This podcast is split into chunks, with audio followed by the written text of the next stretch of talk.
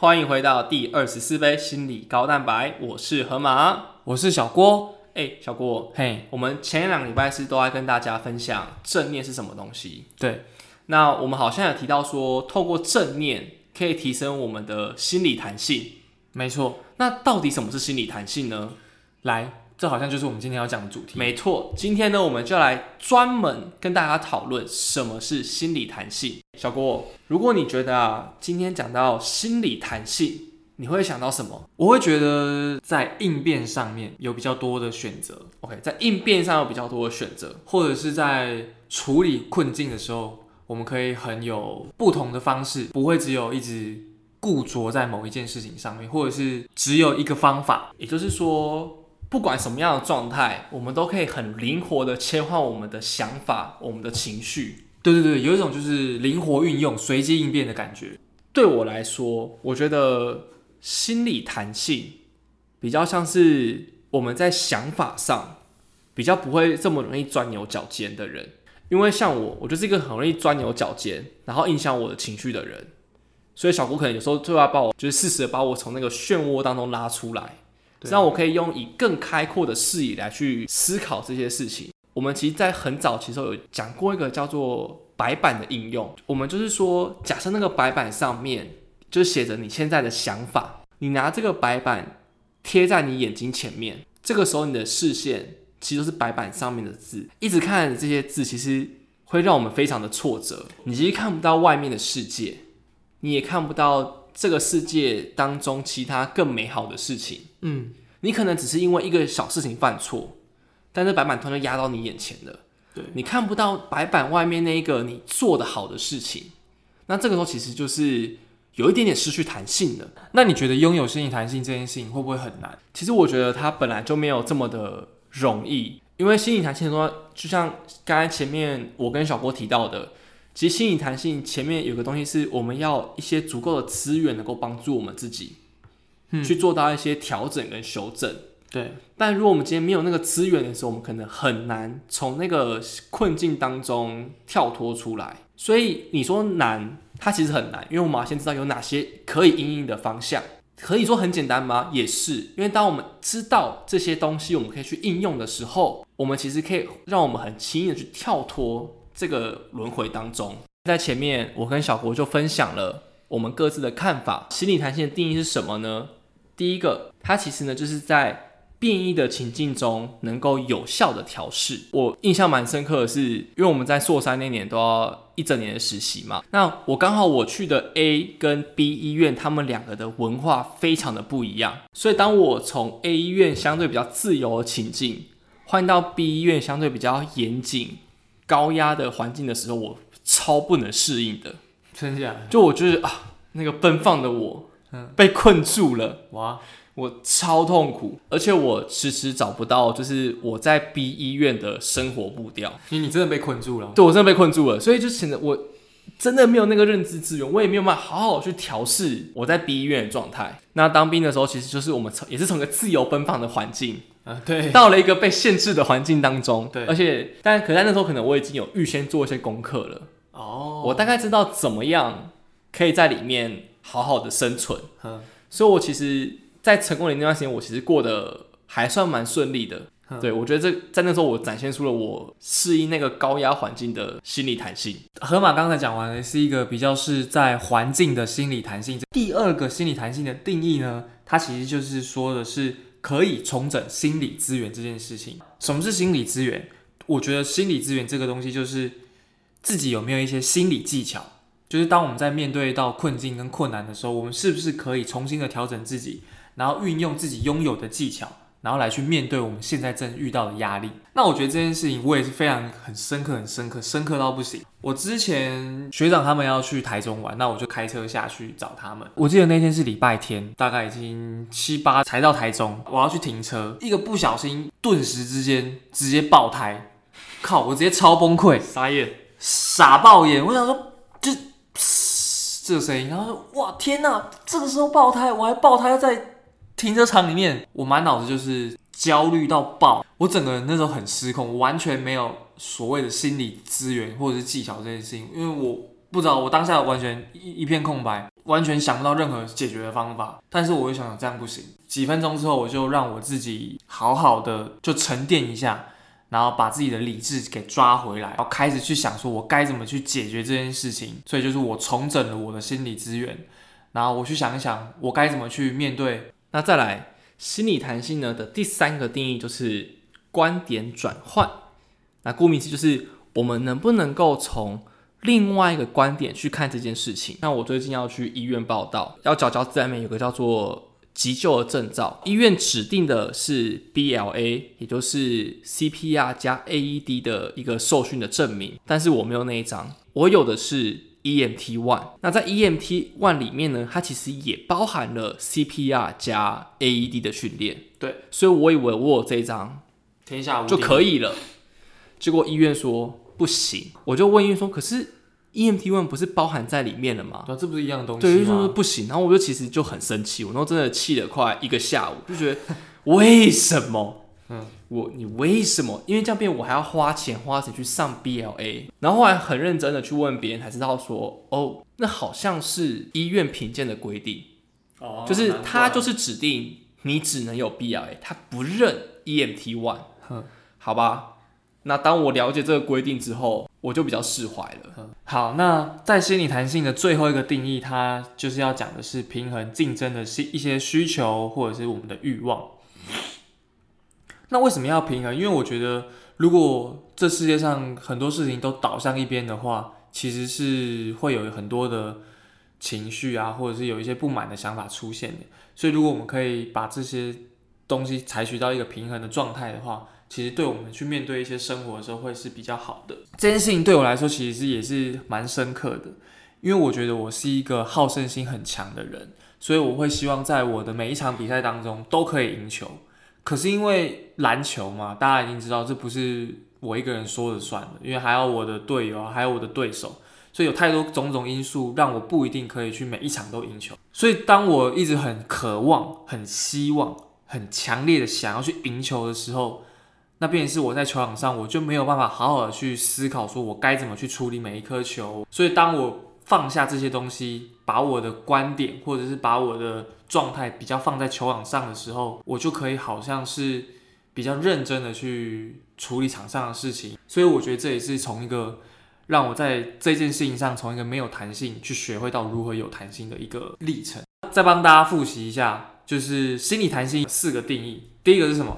就是能够在不同的环境当中能够有效的调试。没错。那第二个就是可以重新整理自己的心理资源。让自己在一些面对压力的时候，我们的心理技巧可以是时候的发挥。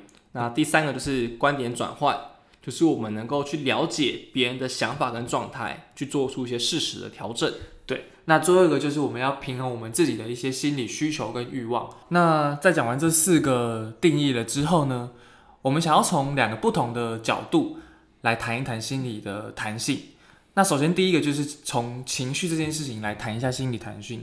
为什么我们说心理弹性很重要的原因，是因为如果我们可以在当出现情绪的时候，我们不沉浸在那个情绪的漩涡里面，我们可以走出，不管是生气、愤怒、哀伤、悲伤，或者甚至是焦虑等等的一些负向情绪。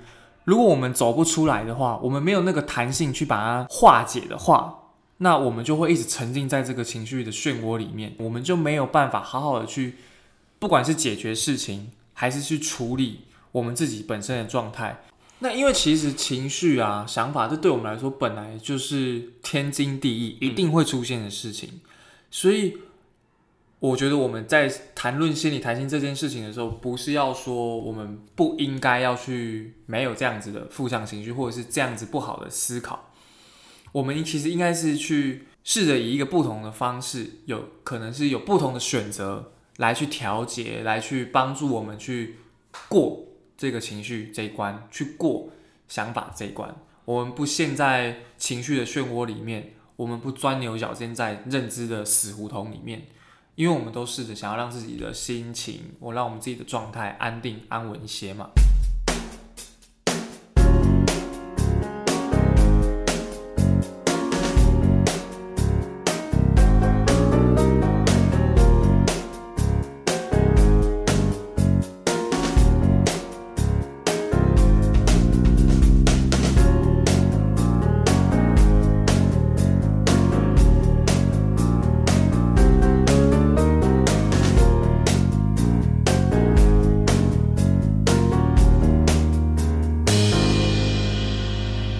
刚刚我们就是跟大家介绍了心理弹性的四大定义，以及我们从认知、情绪来看心理弹性是什么。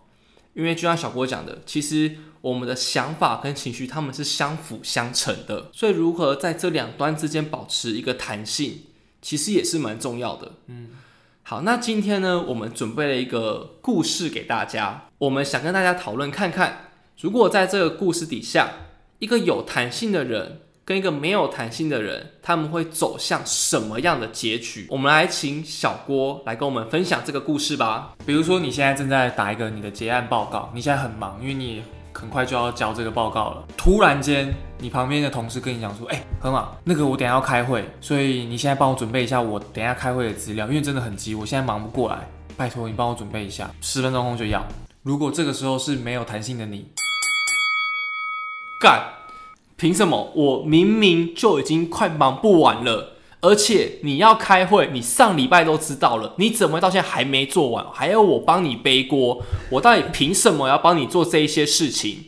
你就不能够自己把你该做的事情给做好吗？嗯，林北已经很忙了，我没有时间处理你，你不要在那边跟我五四三。当我这些想法的时候，我就直接喷给我同事。因为这个报告也非常的急，而且很重要。嗯，它是年度的大型专案。OK，这个重要程度不亚于我同事要的东西，所以我直接喷了我同事。当下就是整个办公室的氛围就非常的尴尬。然后我因为空气突然安静，而且在我喷完它之后，我那天下午其实我也没有心思工作了。哇，我整个在废了快半个小时、一个小时，我才勉强就随便生出个结论交出去。而且我已经超时了啊！你也超时了。对，呃，我们复习一下，如果我们从情绪的没有弹性这件事情来看的话，我们就会发现到河马其实是充满了愤怒以及敌意，在情绪上面，他是被卡在这个愤怒的漩涡里面，他没有办法好好去回应他的同事。那再来，如果我们从认知的这个没有弹性这件事情来看的话，虽然他说这是他自己的事情，他应该要自己去处理。但是因为他沉浸在他的这件报告里面也很重要，也非常的重要，所以我没有时间去帮你做。我的这个重要性也不会比你的还不重要嘛，所以他就一直卡在说我也很重要啊，你没有那么重要，所以他就也是掉在了他这个死胡同里面，就是一直觉得他自己还是最重要的。所以这个结果就是他走不出他自己的工作也是很重要的这个钻牛角尖的死胡同里面。所以他做出来的行为结果就是他喷了对方一顿。好，那我们再想一下，如果今天是一个有弹性的你的话，你会怎么做呢？哦，干高杯哦，哦，明明事情都做不完了，你在那边雷什么啊？我看一下你要做什么。呃呃，哎，这个专案我之前好像有做过类似的东西，刚好剩一段，那个我把档案传给你，你复制贴上一下。应该就过得去了。我记得今天这个会议你是要讨论这个东西，哎，那个我这个报告你之前是不是去年是你做的？你可不可以借我参考一下，好不好？就是对大家互相一下嘛。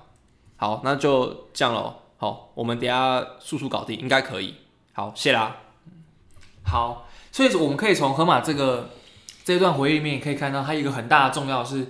河马其实非常有同理心，他可以知道说，哦天哪，虽然他虽然很紧急，但是他可以知道这是他曾经做过的事情，那他也知道他去了解到他的工作内容是什么，所以他可以站在他的是立场去思考。另外一个就是他不仅是知道说他要来帮助他，那他因为他也会自己会来不及嘛，河马自己也会来不及，所以他也请他的同事可不可以来 cover 他一下，就是互相 cover 的概念。而不是说我只帮你，那我自己把我自己的事情给取消掉了。他在认知这方面上，在问题解决这个方向里面，他采取了一个互相帮忙、互相解决的的方式，来让两边达到两全其美的的一个结果。那在情绪上，其实可以看得出来，虽然有一点烦，但是他其实没有太过于在沉浸在他这个很烦的情绪里面，不沉浸在这个。情绪的漩涡里面，试着去以一个不同的方式、不同的解决的方式去找到一个最好的解决的答案，这样子最后是两个两全其美的方式。他自己的报告也交啦，那他的会，他同事的会议也顺利的解决了。听完这故事之后，不知道有没有引起大家心中的一些共鸣呢？是不是我们有时候在工作或生活上，其实或多或少都有这么保有弹性，或者偶没有尔弹性没有弹性的时候，没错。那么在听完这些故事之后，我们要怎么知道我们是个有弹性的人，嗯或是我们的弹性的程度到哪里？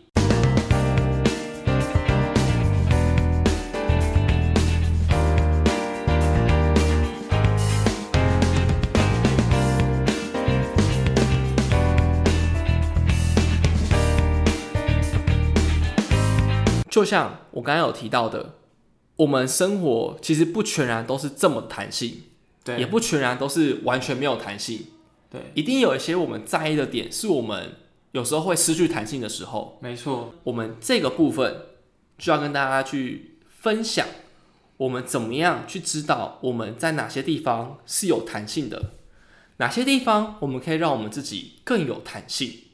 就主观来说，就是自我觉察。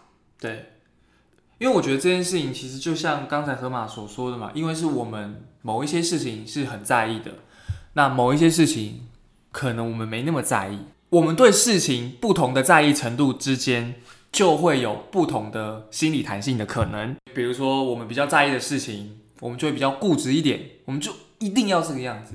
那我们比较没有那么在意的时候，我们就 OK，你想要怎么样？就这样吧。我都可以。所以我觉得自我觉察这件事情很重要的是，因为谈到的是我们主观的概念嘛，我们主观知觉我们所在意的事情。那这个时候，如果你可以试着去了解、去知道你自己在意的事情是什么，你不在意的事情是什么，那这样子我们更可以好好的去知道说，OK，我们在哪一些事情上面比较能够有弹性的。哪一些事情比较不能够有弹性的？那这边河马来，我问你一下，就是我要怎么去知道自己在这件事情上是比较在意的，或者是我在那件事情上可能是比较不在意的？我要怎么去觉察这件事情？我觉得那个觉察是像我自己来说，如果我觉得我越是在意，我会发现当这件事情超乎我的预期的时候，我的心跳会比平常还要快。OK，生理的部分，对，我会比平常还要紧张。嗯，对，就是刚才小姑讲生理的部分。那在想法上，我会发现我好像会更容易卡在那个地方。嗯，就是我就是好像被勾住了，我就是怎么样都无法脱离，我就卡在那边。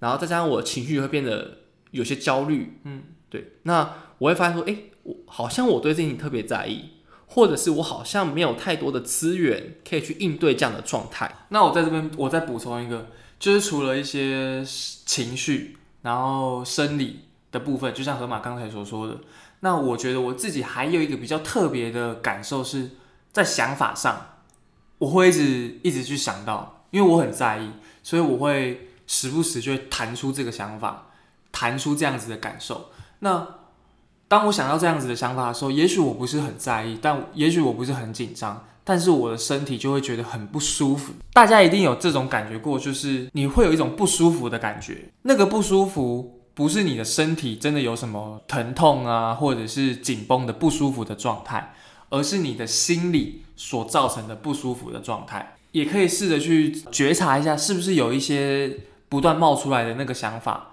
或者是不断冒出来的这种感觉的时候，那去回溯一下自己是遇到了什么样的事情。那在这个事情当中，可能就是你特别在意，那可能就是你比较没有弹性的时候了。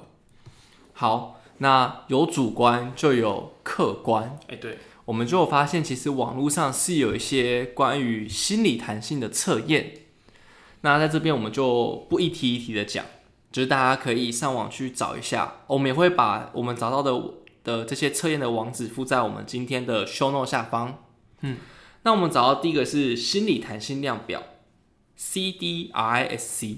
嗯，那它其实题目就是可能会问说，例如无论发生什么事，我都能够应付。我可以。然后可能零到四分这样那就是分数越高，代表越接近嗯，或者是应对压力使我感到有力量，或者是无论结果怎么样，我都会尽自己最大的努力，等等这样的题目。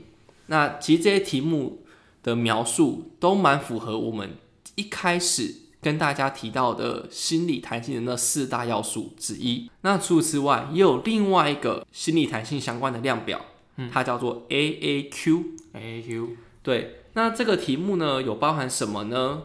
它这个题目就比较少，它大概只有十题而已。那在这个实体里面呢，它可能就会有一些描述，像是我害怕我的感觉，嗯，或者是我担心自己没有能力掌控自己的烦恼和感受，是不是都跟情绪的弹性是有关系的。的。对，那在认知上可能就会，例如说担忧对我的成功造成一些阻碍，这一类也有这种跟想法有关的，没错，想法的心理弹性有关的。那大家其实也可以透过这样的客观量表来去辅助。会用客观的原因是因为有时候我们主观会有些盲点，或者是有一些好像没有那么清晰、比较模糊的地方。我们没有想到的地方。对，所以透过量表在写的时候，也可以帮助我们去回忆到我们生活的某些层面，或许有这样的状态。对，那透过这也是一个增进自我觉察的方式之一。是的，好，那今天呢，我们一开始就跟大家分享了心理弹性的四大要点。第一个就是能够在不同情境中保持弹性，有效的转换。第二个，第二个就是我们能够整理我们的心理资源，第三个，我们能够观点转换，最后一个，能够在竞争跟欲望当中去寻求一个平衡。好，很棒。那同时，我们也用了这个观点去设计了一个小故事，小故事，然后去跟大家分享说，诶，在有弹性跟没弹性的情况下，会有什么样的结果发生，以及在这过程当中，我们要怎么去觉察我们自己有什么看法？嗯，那喜欢我们这一集的话，诶，不对，好，那有什么想法都欢迎到 IG 或 FB 搜寻“健心运动心理”来跟我们说。或者是到你手中的 Pocket 下面给我们五星回馈。那这杯高蛋白就到这边告一段落，我们就下一杯高蛋白再见喽，啵。拜。